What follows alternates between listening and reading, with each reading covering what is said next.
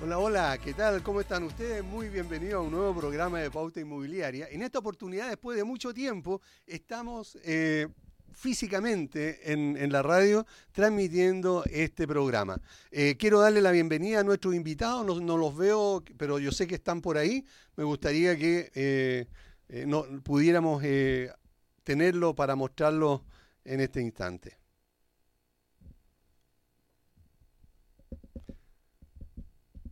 Algo está pasando, esto de, salir al aire sin haber avisado, porque quiero dar la excusa, digamos, a nuestros auditores, pero también a nuestros invitados y a, la radio que se me ocurrió a última hora, hace unos minutos, como andaba en el centro, venirme aquí directamente a, transmitir eh, de manera directa.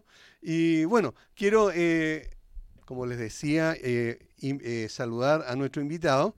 Tenemos a Sol Ordaz, todo el mundo la conoce ya, una apreciada abogada inmobiliaria eh, que capacita en, en, CEPEVAL, la Asociación Gremial. ¿Cómo estás, Sol? Gusto de saludarte. Hola, Aníbal. ¿Cómo estás? Yo feliz de verte. Igualmente, muchas gracias por la invitación. Gracias. Tenemos también a eh, Natalia Bustos, otra abogada inmobiliaria, también muy apreciada, muy conocida, muy empeñosa, una, eh, eh, una profesional que se dedica también a capacitar a sus clientes y también a los corredores en general. Natalia, encantado de tenerte en el programa otra vez. Invitación. Perfecto. Eh, y por supuesto tenemos un tremendo conocido nuestro que eh, es prácticamente eh, también panelista de nuestro programa, que es don Ariel Arancibia, presidente de CEPEVAL, Asociación Gremial. Ariel, como siempre, un gustazo. Hola, hola Aníbal, gracias por, nuevamente por la invitación y tener aquí a tres personas maravillosas del mundo del corretaje que nos van a estar acompañando, así que muy agradecido acá. Y quise dejar para el final, eh, pero no porque sea eh, menos importante, sino que porque es primera vez que está en el programa y quiero darle la, bienvenida, las gracias también por querer eh, participar y dar su opinión en este tema que vamos a conversar hoy. Él es Daniel Grossman, él es director de ACOP. Daniel, un privilegio tenerte en el programa. ¿Cómo estás? Hola, Daniel, muy bien, muchas, muchas gracias por invitarme Hola a todas, estuvimos conversando un poquitito en la previa, así que ya las había saludado, los había saludado a todos. Así que muchas gracias, Aníbal, por invitarme. Así es, muchas gracias. Eh, bueno, eh, nos convoca hoy algo que ha estado resonando y ha estado molestando a los eh, corredores de propiedades debido a lo que significa en algunas situaciones esta propuesta que hizo una diputada sobre lo, que, lo que está llamando el arriendo justo. Eh, todos sabemos que Sol tuvo una tarea hace una semana atrás eh, para un webinar que tuvimos y me encantaría, eh, Sol, que tú nos pudieras hacer un pequeño resumen de lo que es esta propuesta de algunos parlamentarios. Sí, Aníbal, mira, ya me tocó hacer este resumen, lo volvemos a hacer. Básicamente lo que están proponiendo este, estas diputadas em, es una modificación legal a la ley 18.101 que hoy día nos rige como arrendamiento de predios urbanos. Por lo tanto, modificaría todo, todo el, sistema de arriendo de los predios urbanos, de todos los bienes que se encuentran dentro del radio urbano, no haciendo distinción en habitacionales, eh, comerciales, industriales, etcétera. Todo cae, todo se regularía de la misma forma, lo cual inicialmente considero que no es muy provechoso para tanto para los propietarios como para los corredores. Eso por un lado. Eh, se basa en cuatro grandes modificaciones eh, e introducir ciertos requisitos, atacando, o más que atacando, modificando o estableciendo ciertas limitaciones al momento de buscar los arrendatarios, es decir, los requisitos que tanto propietarios de bienes raíces como corredores de propiedades van a poder eh, visualizar al momento de elegir el potencial arrendatario de una propiedad. Nos están estableciendo que hoy día tanto propietarios como corredores establecen requisitos excesivos al momento de realizar este filtro. Excesivos, ¿por qué? Porque ellos, ellas dicen, o este proyecto de ley lo que pretende establecer es que básicamente eh, bajemos los requisitos al mínimo, eh, señalando que en muchos casos sí me he encontrado con la situación de que eh, rayan en el tema de la discriminación, pero en general los corredores y propietarios lo que buscan es garantizar un arriendo seguro para sus propiedades, pidiendo requisitos básicos como cédula de identidad vigente, residencia definitiva o, temporaria a lo menos de los inmigrantes,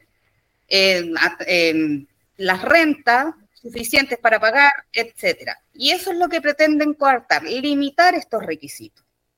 Ok, eh, eh, parando ahí un poco para, eh, para poder consultar a, a, Daniel, estos requisitos que hoy día se practican, y que todos los corredores tenemos, digamos, para eh, poder seleccionar a un, eh, a un, eh, a un arrendatario.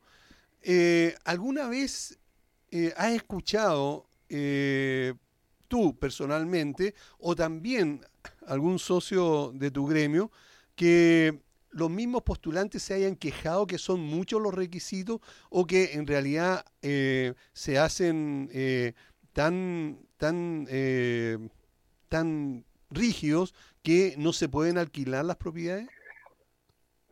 Eh, Aníbal, antes que nada me gustaría retroceder un poquitito porque dentro del diálogo salió una frase que yo no la quiero dejar pasar. Eh, alguien señaló que estábamos preocupados por los perjuicios que esta posible ley le genera a los corredores. Yo quiero señalar que ese tema no es el relevante. el perjuicio no se genera a los corredores, el perjuicio se genera a los chilenos se genera a todos los chilenos, aquellos chilenos que llamamos, ¿no es cierto?, propietarios hormiga, que tienen uno, dos o tres departamentos para arrendar, y también se genera a los chilenos y extranjeros, cualquier persona que esté interesado en arrendar. ¿Por qué señalo que se, genera un perjuicio a ellos? Porque si nosotros ponemos exigencias de operación, lo que va a pasar es que aquella persona que, por ejemplo, tenga una propiedad para arrendar, es probable que la venda, la saque de la rienda y disminuya la oferta de propiedades. Por lo tanto, lejos de bajar los precios del arriendo, van a subir porque van a haber menos propiedades disponibles en el mercado. Por lo tanto, yo lo primero que quiero dejar acá súper claro planteado que yo no estoy en representación del gremio defendiendo al gremio, porque el gremio, yo sí creo en la economía social de mercado, creo que los gremios se van ajustando, ¿no es cierto? Tal como en una época, hace, bueno, todos ustedes son más jóvenes, yo creo que Aníbal se puede acordar, cuando uno iba a las notarías y había la escritura y la escritura se hacía a mano. Claro. Llegó la tecnología y se pasó de la, escribana que hacía la, escritura a la tecnología. Y dijimos, bueno, las notarías van a estar vacías. No es cierto, la tecnología va cambiando y uno se va ajustando al mercado. Lo que aquí está intentando resolver la, la, la diputada Orsini es un problema que yo creo que absolutamente existe y es real. Hay un problema real de que hay gente que no tiene dónde vivir, pero ese es un problema del Estado de Chile y que lo que tiene que resolver el Estado de Chile, no el Estado cargarle el problema a los particulares. Esa es mi visión al respecto. Perfecto, estamos muy de acuerdo con eso y también en lo que acabas de señalar en cuanto al perjuicio que pudiera haber o no hacia los corredores de propiedades. Francamente, yo creo que eh, eh, económicamente el, corredor no se va a ver afectado. Lo que sí, digamos, el, propietario, el pequeño eh, inversionista, que, ojo, en nuestro programa somos muy escuchados precisamente por ello, más que por los mismos corredores de propiedades. Por lo tanto, eh, justamente este programa está en defensa de nuestros pequeños inversionistas inmobiliarios, porque son en realidad quienes están hoy día con esfuerzo invirtiendo para eh, poder cimentar un futuro y no quedarse con la miserable pensión que generalmente se obtiene eh, una vez que las personas cumplan la edad de jubilarse. Así que en eso estamos absolutamente de acuerdo, Daniel. Eh, Ariel, en, el caso de, de, ustedes como, gremio, como asociación gremial, ¿cuál es la opinión que tienen referente a las exigencias que hoy día eh, citan estos parlamentarios para argumentar estos cambios que quieren hacer? Nosotros hemos eh, analizado bastante los comentarios que han hecho estos diputados que dicen que son realmente son muy exagerados lo, lo, que se le exige para arrendar un inmueble y la verdad está dentro de los parámetros que incluso los mismos bancos al momento de dar un crédito hipotecario también te exigen la misma documentación, que tengas que tener una cédula de entidad, sea nacional o extranjera con residencia, que tengas que tener ingresos, porque los bancos tampoco van a prestar dinero así nomás, ah, ya usted, tome, ahí tiene 100 millones de pesos, 50 millones de pesos, se los pasamos así como así. Cuando nosotros le entregamos un inmueble a una persona para arriendo, no le estamos entregando una casa, un departamento, estamos entregándole el patrimonio, le estamos entregando 50, 100, 200 millones de pesos, que perfectamente ese arrendatario podría destruir esa inversión de esfuerzo de, estas personas.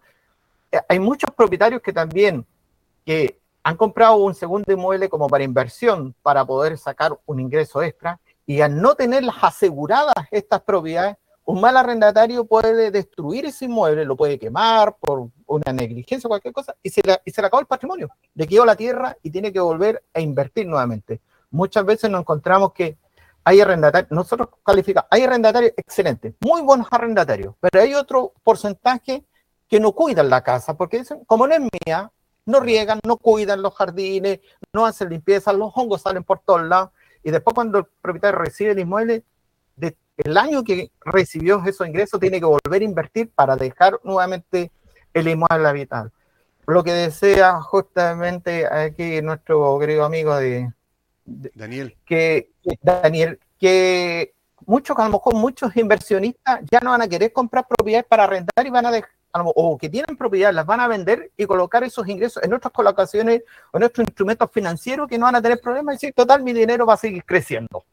Así es. Y el asunto de la, de la propiedad de la propiedad privada se estaría perdiendo. En el webinar que tuvimos no hace mucho con agentes inmobiliarios de otros países, que tuvimos que, con, em, eh, de Estados Unidos, de Colombia, de Venezuela, de Panamá, en el cual ellos decían que en sus países protegen mucho la propiedad privada. En Estados Unidos es una cosa muy delicada, o sea, un arrendatario que no paga el arriendo, le colocan un cartel en la puerta, si usted no paga, se va inmediatamente aquí. Aquí lo único, oiga, le golpeamos, si no se va, échame, pues me dice, échame. Entonces un arriendo justo tiene que ser equilibrado. Arrendador y arrendatario equilibrado para ambas partes. Perfecto. Eh, Natalia, eh, hace poquito eh, hubo un programa que hicimos donde estuviste tú participando también con Sol, en que justamente nos aconsejaban ustedes dos sobre los resguardos que había que establecer en un contrato de arriendo. ¿Qué pasaría hoy día, Natalia, si esta exigencia ya no, ya no, no se puedan establecer y después, después voy a preguntar si, si es eh, constitucional o legal el que se nos prohíba eh, poner, digamos, condiciones a un, eh, a, un, a un alquiler, digamos, a un contrato privado. Pero primero, ¿cómo lo, lo, lo, lo, podríamos hacer? Bueno, ya haciendo mención a los comentarios, viendo este proyecto de ley, señala que la ley de arriendo, la 18.101, con la ley de Devuélveme mi casa, se endurecieron, ¿cierto?, las condiciones para exigir el pago, pero tiene mucho vacío actualmente. Entonces nosotros podemos señalar muchas cláusulas para garantizar, ¿cierto? Podemos establecer eh, más garantías, cheque, pero en la práctica, ¿qué está pasando ahora con esta ley? El propietario que no se, a quien no se le paga su renta tiene que realizar un juicio costoso con una sentencia recién puede lanzar a la calle a las personas, ¿cierto? Primero, se están demorando mucho en dar curso a las demandas. Yo interpuesto demanda por ley de vuelve mi casa, procedimiento monitorio, ¿cierto? Que la, prensa, todo señala 10 días, pero si el tribunal no da, no da curso, puede estar meses. Y tenemos tengo propietarios que tengo todos los días preguntándome por qué los 10 días esto no está visto como señalar a la prensa y todo. Entonces, actualmente, con la actualización de la ley, ya tenemos un problema para el propietario, que es un argumento fuerte que señalaba este proyecto de ley que se les fortaleció. Tenemos otro problema actual de la acción de precario. Las personas que se toman propiedades Ahora los corredores tenemos miedo de señalar, de dar un, colocar un letrero, se vende, porque sabemos que se lo pueden tomar. ¿Qué problema tenemos ahora? No exigen lo mismo requisitos para una demanda. Si nosotros no sabemos quién es la persona que está dentro, con su nombre, oficio, dirección y todo, no podemos demandarlo y tenemos un problema. Tenemos un vacío legal. ¿Cómo yo sé que la persona que ya está dentro, que puede ser documentada, indocumentada, su nombre, su root, sus datos personales? Entonces ya dentro del argumento que ellos señalan que se fortaleció con esa ley de vuelve de mi casa, a pesar que podemos tener arrendatarios que cumplen súper bien, que pueden tener problemas posteriores, de inicio podemos tener un propietario que califica, buen sueldo, un aval, codudor, y tenemos un problema actual que muchas personas están quedando cesantes, que el problema actual, que tenemos arrendatarios que pagaban súper bien cumplidores, y nos genera un problema ahora. Entonces hay hartos problemas de fondo que podemos fortalecer mucho un contrato, pero en la práctica, para hacerlo exigible con la ley actual, ahí nos encontramos con trampas y con vacíos legales con esta nueva ley. Entonces hay hartos, hartos temas que hay que fortalecer con lo que ya tenemos. Perfecto. Ok, gracias. Sol, eh, ¿qué, otro, ¿qué otro punto eh, tú has destacado? Otro de los puntos destacables en esta modificación legal, nosotros conocemos el mes de garantía. El mes de garantía, la ley 18.101 solamente establecía un límite al monto de garantía en las disposiciones transitorias en los años que se publicó la ley, que establecía que durante cierto plazo solamente se podía exigir un mes de garantía. Pero ese plazo ya pasó con creces. Por lo tanto, hoy día tanto propietarios y corredores, tenemos libertad de establecer el monto de garantía que nosotros nos parezca eh, necesario para cubrir cualquier perjuicio o las cuentas pendientes, etcétera. Lo que pretende modificarse con este proyecto de ley es que se establezca que solamente se puede exigir un mes de garantía. Y sabemos que en muchas situaciones esto, este mes de garantía es insuficiente para eh, poder cobrar eh, los perjuicios ocasionados, eh, rentas insolutas, cuentas de luz, agua, gas, servicios básicos en general, son insuficientes. Por lo tanto, se le traspasa la responsabilidad de cubrir las deudas del arrendatario al arrendador. estamos perjudicando al arrendador. Como decía Natalia, las leyes que hoy día nos rigen si bien eh, hay muchas modificaciones que se han actualizado, siguen siendo insuficientes y el legislador, por siempre, es, un tema de siempre, eh, ve a una de las partes en estos contratos, tanto el arriendo como, por ejemplo, en la legislación laboral, ve a una de las partes mucho más débil que a la otra. Y a través de ciertas modificaciones trata de equiparar ambas partes. Pero considero que en este caso las modificaciones y actualizaciones de la ley 18.101 han sido insuficientes para proteger al arrendador, que supuestamente es la parte más débil, porque sigue siendo perjudicado. Lo que conlleva, como, decía, como decíamos todos, es que veamos perjudicado todo el mercado inmobiliario, porque no, caemos con el tema de las inversiones, cada día, o sea, si nos establecen más restricciones, incluyendo esta estas que se pretenden incluir, la gente va, no va a querer comprar inmuebles para invertir, va a haber escasez de arriendo y va a provocar el efecto contrario de lo que pretenden con esta, esta modificación. Es decir, va a haber menos propiedades para la vivienda que lo que se pretendía. Por lo demás, es un tema netamente del Estado solucionar el tema de vivienda, pero Aún así, si quieren modificar y quieren actualizarlo de buena forma, yo creo que sí es necesario modificar y cambiar ciertos parámetros, pero con legislación coherente, con normas coherentes que protejan a ambas partes. Si ambas partes necesitan protección. Aquí en ningún caso estamos diciendo, no, los arrendatarios no necesitan protección porque no es así, pero necesitamos un rayado de cancha para ambas partes, que ambas partes se sientan resguardados y generar inversión para solucionar un tema, un tema sumamente importante. Ya sabemos que con las tasas eh, que se han incrementado, los requisitos bancarios que han aumentado, hoy día adquirir la vivienda propia es mucho más dificultoso que antes. También por los rangos etarios, las nuevas generaciones, la generación Z, ya hay estudios que dicen que la generación Z no quiere comprar vivienda porque ellos prefieren la movilidad. Entonces, esos son los prospectos de arriendo Pero si no hay gente que invierta, vamos a entrar en un círculo vicioso donde no va a haber, no va a haber oferta y va a haber mucha demanda y vamos a tener un problema igual. Y estas leyes lo que hacen es eh, tirar tierra para que no podamos solucionar el problema y tener y mantener el problema perjudicando a ambas partes incluso. Perfecto. Estamos eh, con nuestros invitados conversando sobre esto, este proyecto de ley que se llama eh, arriendo justo o algo, o algo así. Eh, vamos a una pausa y volvemos inmediatamente. No se vayan, por favor. Bien, ya estamos de vuelta con el programa Pauta Inmobiliaria y estábamos conversando sobre em, las modificaciones que quieren hacer algunos parlamentarios a esto que le llaman el arriendo justo. Eh, quisiera preguntarte, Daniel, sobre eh, algunos puntos que recién estábamos conversando y que me gustaría que pudiera destacarlo, por favor. No te escuchamos nada, estás muteado toda la primera parte. Aníbal, tienes que repetir ahí, parece. ¿Cómo? ¿No, no me escucharon? No, no nada. No. Nada, no escucharon nada. Ahora sí. Nada. Bueno, empiezo del comienzo, digamos, de, de, donde nos escucharon. Pero bueno, eh, Daniel, te quería consultar sobre eh, lo que estábamos conversando recientemente referente a unos puntos que, que tú quisieras destacar. Sí, a mí me parece importante señalar que nosotros como país, como sociedad, nos vimos expuestos a, un, a una situación muy difícil que fue la pandemia.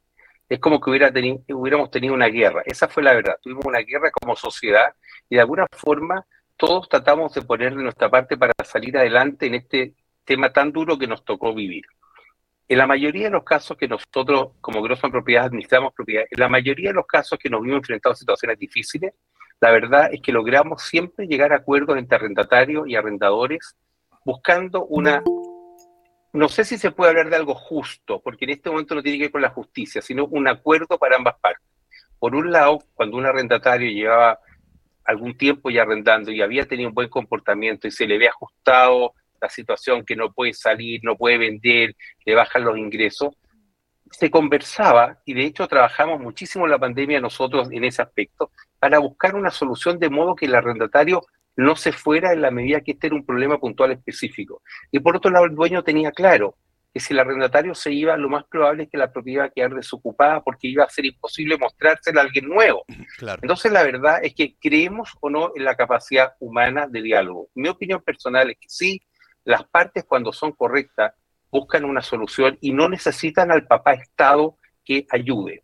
Tengo que decir eso sí, que eso opera de un, de un cierto nivel socioeconómico hacia arriba, aquella persona que tiene la capacidad económica de moverse. Sin embargo, hay otro grupo, también chilenos todos, por supuesto, que no tienen esta capacidad económica y efectivamente está muy complicado. Y tiene que ver el tema de las tomas y todos esos problemas que tienen que ver porque el Estado o todos nosotros, cuando yo digo Estado, no estoy diciendo a ellos, estoy diciendo todos nosotros como chilenos, no hemos sido capaces de resolver este problema como sociedad. Pero eso no significa que tengamos que Perdona, Daniel, pero yo creo de que aquí eh, los ciudadanos comunes y corrientes no tenemos nada que ver. Aquí hay un problema de Estado y un problema de los políticos. Ellos son los que han sido ineficientes, los que han sido ineficaces, los que han sido eh, torpemente negligentes al no darles eh, las eh, o no cubrirle las necesidades que tengan eh, la gente que tiene escasos recursos.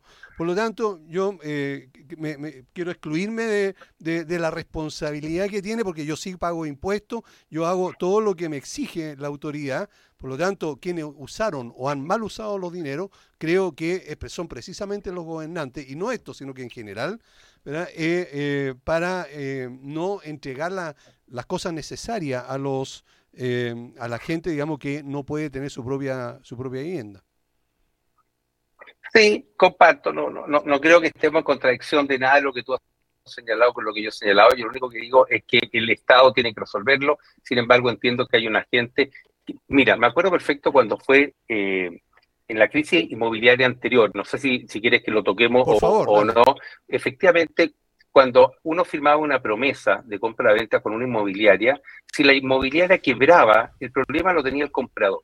El comprador firmaba la promesa, perdía su plata y después tendría que demandar a la inmobiliaria. En ese momento, algún genio trabajador del Estado se le ocurrió que era bueno asegurar a este pobre indefenso comprador de una propiedad, porque si firmaba una promesa y la inmobiliaria quebraba, iba a perder su plata. Entonces, en lo personal, lo único que logramos con eso fue encarecer el sistema porque eh, las inmobiliarias que eran conocidas, serias, solventes, que tenían marca, prestigio, etcétera, etcétera, se vieron enfrentadas que para qué tenía que tener todo eso si podía bajar mi estándar personal individual. Yo entiendo que el concepto de seguridad debe haber sido, por ejemplo, hasta las 2.000 UF, 2.500 unidades de fomento, si quieres 3.000 UF y hasta 4.000 UF. Pero una persona que se compra un departamento de 20.000 UF o 10.000 UF, ¿tú crees que necesita que el Estado lo proteja? Le diga que si lo va a comprar le dé una póliza de garantía. Yo voy, compro un departamento de 10.000, 15.000, 20.000 UF y lo compro en la inmobiliaria que me da confianza donde yo quiero, porque soy adulto, soy grandecito, puedo tomar mis propias decisiones y por último tengo la opción donde comprar.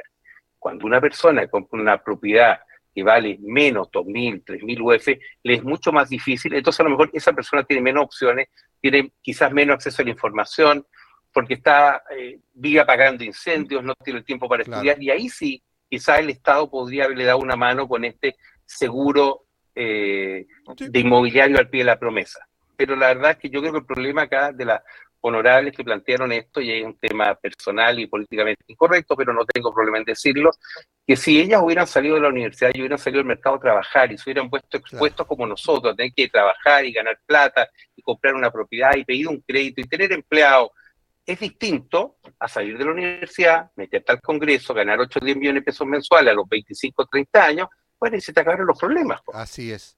Perfecto. Eh, Natalia, reciente quedó una pregunta pendiente que me encantaría que pudieras ver si, o sea, si es posible responderla.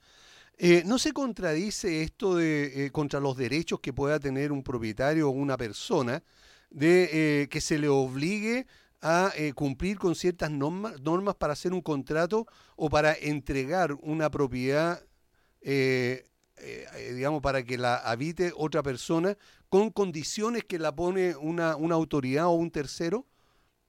¿Cómo se podría manejar eh, eso? Depende, como decimos el abogado, depende, bueno, primero hay que establecer que el contrato de arrendamiento es parte de lo que se llama derecho privado, ya que prima la autonomía de voluntad de las partes. ¿Qué quiere decir esto? Que se puede realizar todo aquello que no esté prohibido, ¿ya? Y que no afecta a derechos de otras personas. Y acá, eh, dentro de la autonomía de la voluntad, este contrato privado está ahí eh, demasiado, está, mm, en términos coloquiales, manoseando, ¿cierto? Y uno de los contratos, en conjunto con el contrato de compraventa más reconocido, más usados en el derecho privado. Y en relación con el artículo 19, número 24 de la Constitución, señala que si bien el derecho de propiedad está muy protegido, eh, el modo de adquirir eh, para gozar y disponer de ella en situaciones puntuales se puede ver limitada ya por una modificación legal en razón de la función social. Correcto. Y hay que ver si esto está dentro de ese marco o no. Perfecto. Si que realmente cumple la función social, señala que el fin es ese, ¿cierto? El, el proyecto de ley pero en la práctica vamos a ver si esto realmente está cumpliendo un fin social o un problema social. Ok, correcto. Eh, Ariel, cuando empezamos el programa, tú comentaste sobre un webinar internacional en que precisamente se trató un par de, estos temas, digamos, de cómo, cómo se hacía en otros países. ¿Nos, podría hacer un pequeño resumen o comentarnos sobre eso?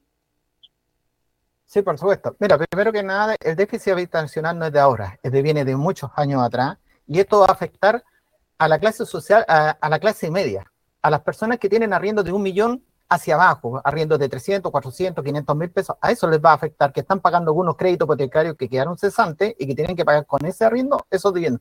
Ahí va a afectar el inmueble. Lo que me llamó mucho la atención con los agentes inmobiliarios de otros países, los brokers, sobre todo de la NAR y de Realtor, sí que ellos decían que cuando una persona arrienda un inmueble, el propietario elimina los servicios básicos de luz y de agua y es el arrendatario el que tiene que contratar los servicios mientras dure el arriendo. Y cuando él se vaya, si no paga, el, no paga la, la, luz y el agua, lo va a perseguir al próximo arriendo que vaya a hacer. Entonces libera al inmueble de esas deudas Eso yo creo que debería ser muy importante hoy en día, porque con el tiempo de la pandemia se permitió que no se pagaran las cuentas de luz y de agua. Muchos arrendatarios se fueron y cuando llegaron los propietarios a recibirse del inmueble, se encontraron con convenios de luz y de agua de 300 hasta de un millón de pesos, dos millones de pesos entre luz y agua.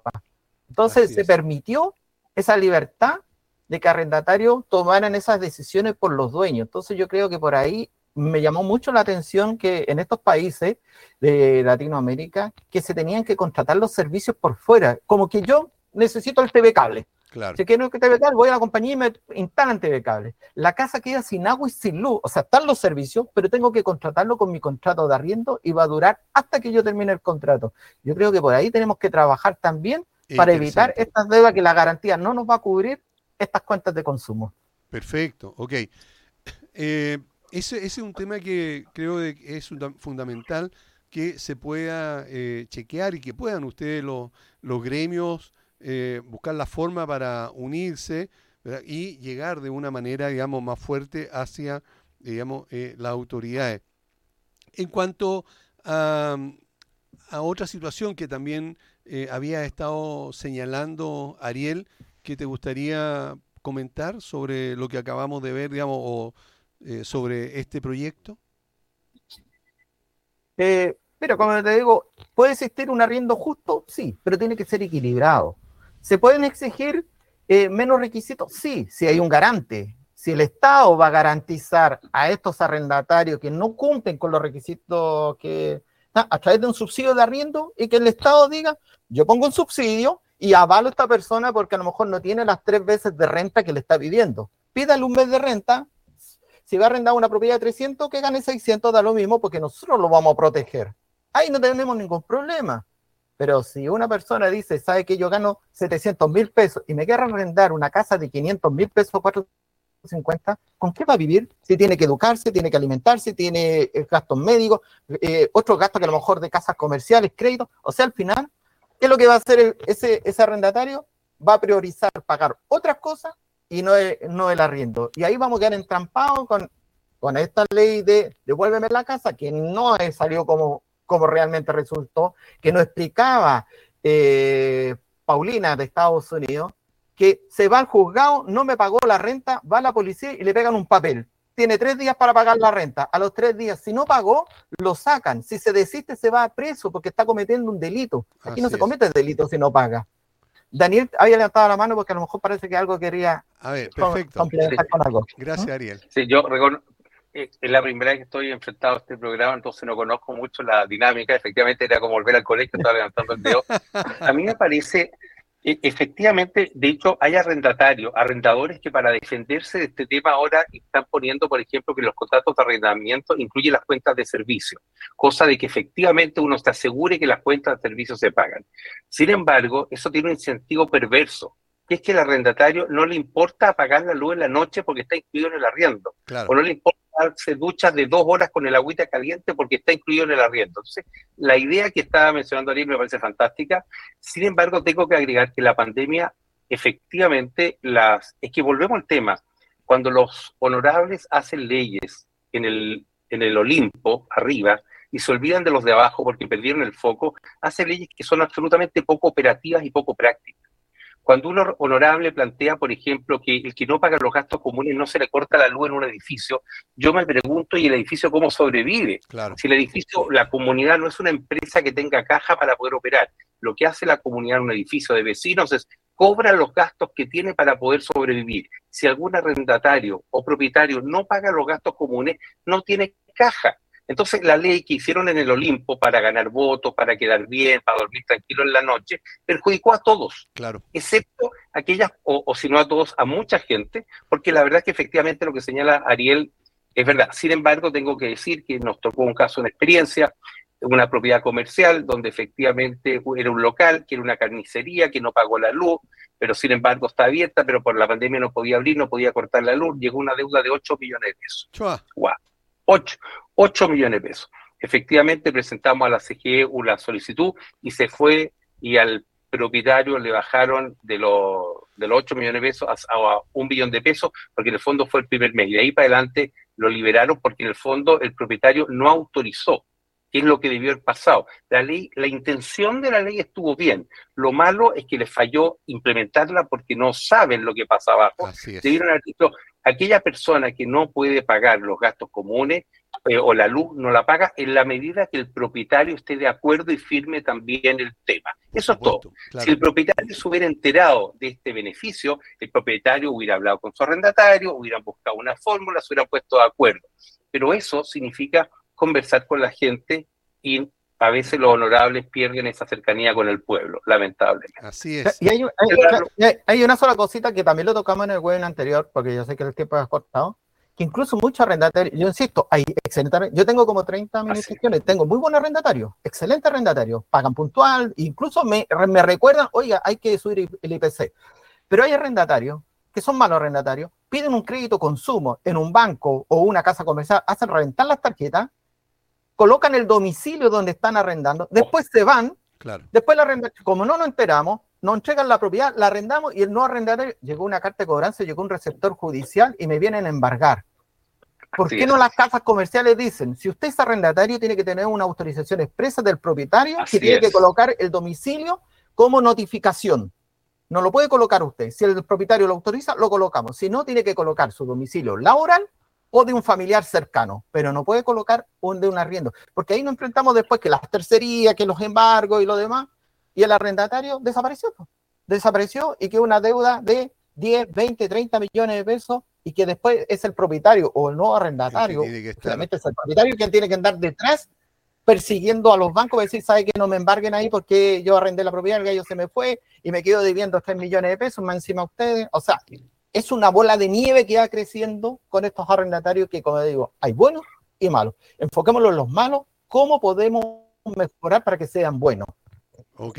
Eh, ¿Son algún, eh, algún otro punto que quisiera destacar?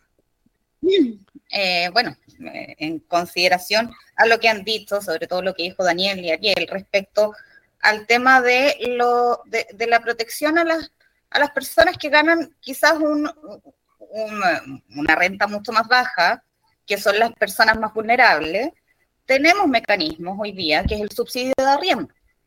En el subsidio de arriendo, también en Serviu pide una serie de antecedentes. O sea, íbamos a limitar también, o sea, si nos quieren limitar a los particulares, corredores, propietarios, eh, a limitar la, cantidad de documentos, también hay que limitarla al Serviu. Por lo tanto, presentando la cédula de identidad, le tienen que dar subsidio a todas las personas entonces, eh, caemos en el absurdo de que si limitamos la, ley para los privados, vamos a tener que limitarla también para el Estado, pero van a salir, obviamente, los, los defensores del Estado, que cómo le vamos a dar plata a toda esta gente. Entonces se forma un absurdo nuevamente. Tenemos mecanismos de, protección a las personas que están en un, estado más vulnerable, que es pega del Estado. El Estado tiene que hacer esa pega, porque si nos, queremos eh, constituir en un Estado social democrático donde el foco esencial sea la persona y sus necesidades, comportémonos efectivamente como tal, pero haciendo mecanismos realmente coherentes, no coartándole a los particulares. O sea, aquí una de, las modificaciones que yo considero que es bastante más que peligrosa, es el tema de la eliminación del cobro en UF. Para los bienes raíces habitacionales lo encuentro bastante coherente, aun cuando igual vamos a tener el mecanismo de reajuste con el IPC, o también lo van a eliminar. Entonces, son poco claros también en establecer un proyecto de ley donde no establecen si solamente es la eliminación de la UEF o también vamos a, eliminar cualquier tipo de reajustes del, monto del contrato de arriendo inicial. No podemos permitir eso tampoco. Eh, quiero eh, exponer el, ejemplo que hoy, digamos, hace menos de un mes está sucediendo en España, en que eh, hay una ley muy parecida a esta. De hecho, el gobierno de España también es de izquierda, y yo creo que mucho de, lo que establece este, este arriendo justo se copió de España. en España ahora salió una, una modificación a la ley que establece que el, reajuste para los arriendos no puede superar el 2,8% anual, siendo que el IPC anual de España fue del 5,8%. Es decir, hoy día eh, no eh, el propietario está eh, viendo mermado su ingreso justamente porque hay una ley que le prohíbe cobrar un, digamos, a reajustar, digamos, eh, el, de acuerdo al IPC. Así que lo más probable es que con el tiempo la idea, digamos, pueda ser también ir hacia ese lado. No lo sé, pero son muy buenos para copiar, digamos, y podría pasar algo similar. Copian y copian mal. Ahí, el tema yo considero, y, vuelvo a decir, estos son, la gran mayoría de nosotros hoy día estamos dando opiniones personales, eh, o sea, limitar el reajuste es decirle, mira, lo que tú ganas con esto no vale lo mismo que el resto. Entonces, automáticamente tú estás haciendo que el negocio inmobiliario sea poco rentable para los inversionistas. Entonces les estás poniendo una soga al cuello al mercado inmobiliario, lo que va a disminuir, lo que decía Daniel en un principio, va a haber menos oferta, más demanda y el tema no se va a solucionar y vamos a caer en el absurdo de que vamos a tener mucha gente queriendo arrendar y pocas propiedades para arrendar. Así es. Eh, Natalia, en tu caso, ¿qué opinas de lo que acabamos, eh, acaba de destacar como punto eh, Sol en cuanto a la reajustabilidad de, lo, de, las, de, lo, de las propiedades? De hecho, ya me he encontrado con inversionistas con este problema, que no sé si muy bien asesorados o no, compraron propiedades para arrendar y con todas propiedades que pensaban en su momento que iba a en la renta iba a pagar su dividendo, dividendo suyo mucho más que la renta para ese tipo de propiedad.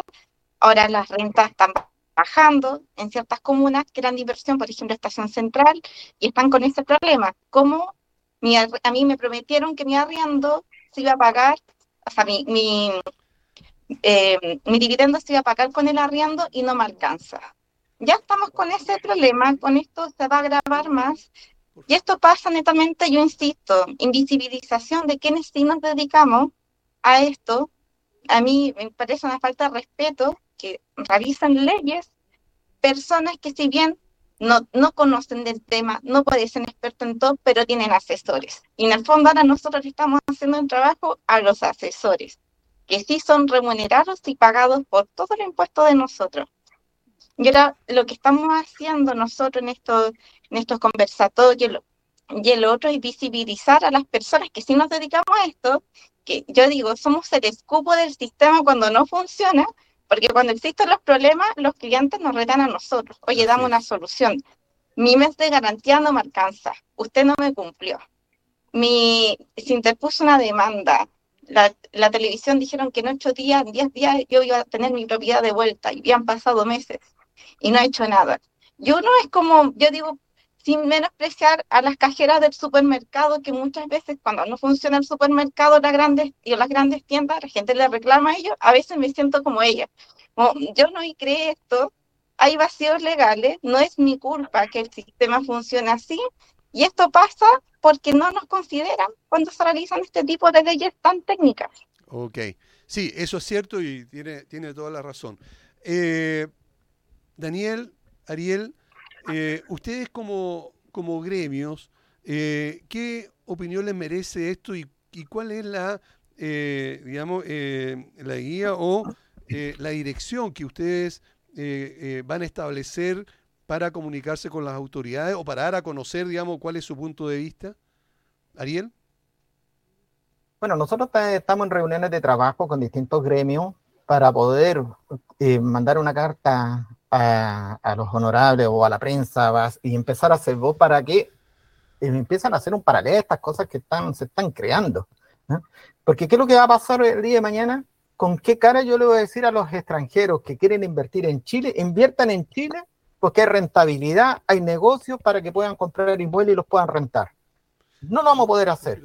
Prefiero entonces buscar clientes y llevarlos al extranjero, llevarlos a Miami, Nueva York, donde sí se respeta la propiedad privada, donde tampoco hay un abuso de excesivo, pero el, inversionista va a poder recuperar sus, ingresos y en eso es lo que tenemos que trabajar. A mí me llamó mucho la atención, antes de ayer vi un matinal eh, del, del, cable, en el cual donde estaban entrevistando a una arrendataria que no llevaba seis meses sin pagar y estaba la dueña ahí y la arrendataria le decía, yo no voy a pagar porque ella tiene dos casas más.